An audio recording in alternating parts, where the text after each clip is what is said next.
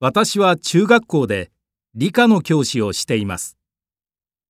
最近は理科が苦手な生徒も多いんですが実験や観察を取り入れてできるだけ楽しい授業にしようと思っています。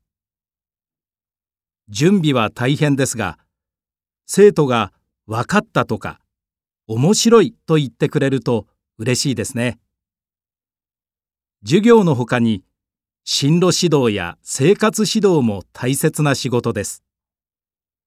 いつも生徒たちに声をかけて問題がないか気を配るようにしています。私はサッカー部の顧問もしているので土日も練習や試合があります。大変なことも多いですがやりがいのある仕事だと思っています。